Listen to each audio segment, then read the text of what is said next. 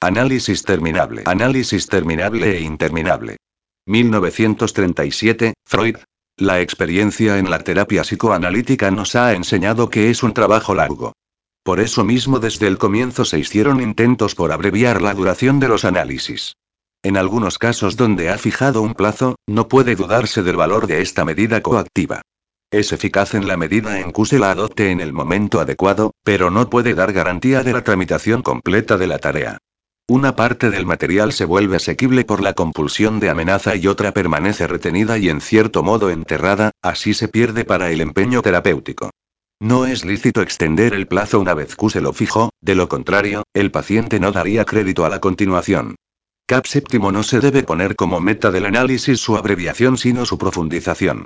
Al médico enfermo de los pulmones o del corazón, siempre ha conservado su capacidad de trabajar, su condición de enfermo no lo estorbará en el diagnóstico ni en la terapia de las afecciones, mientras que el analista será estorbado por sus propios defectos para asir de manera correcta las constelaciones del paciente y reaccionar contra ellas con arreglos afines. Analizar sería la tercera de aquellas profesiones imposibles en que se puede dar por cierto la insuficiencia del resultado.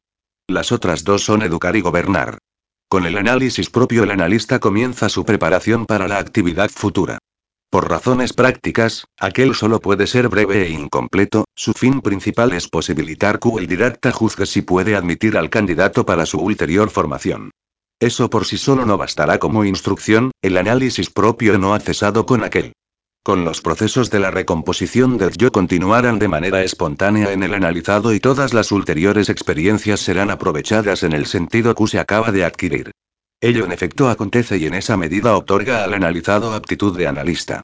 El hecho de ocuparse constantemente de todo lo reprimido que en el alma humana pugna por librarse, conmoverá y despertará en el analista todas aquellas exigencias pulsionales que él es capaz de mantener en la sofocación. Estos son los peligros del análisis. Todo analista debería hacerse de nuevo objeto de análisis periódicamente, cada cinco años, es decir, que el análisis propio y no solo el de enfermos, se convertiría de una tarea terminable a una interminable. La terminación del análisis es un asunto práctico.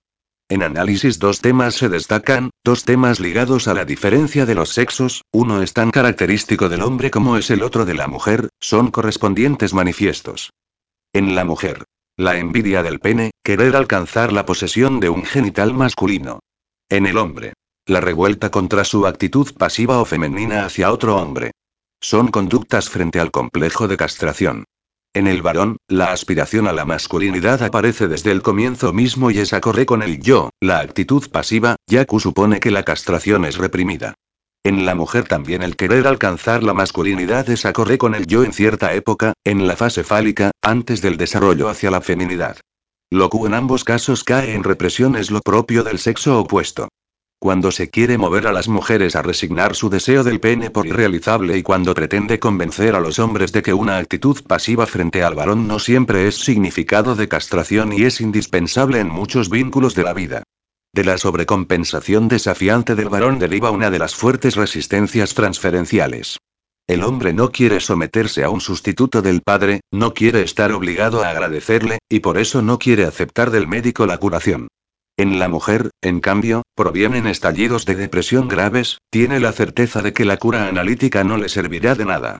La resistencia no permite que se produzca cambio alguno, todo permanece como es.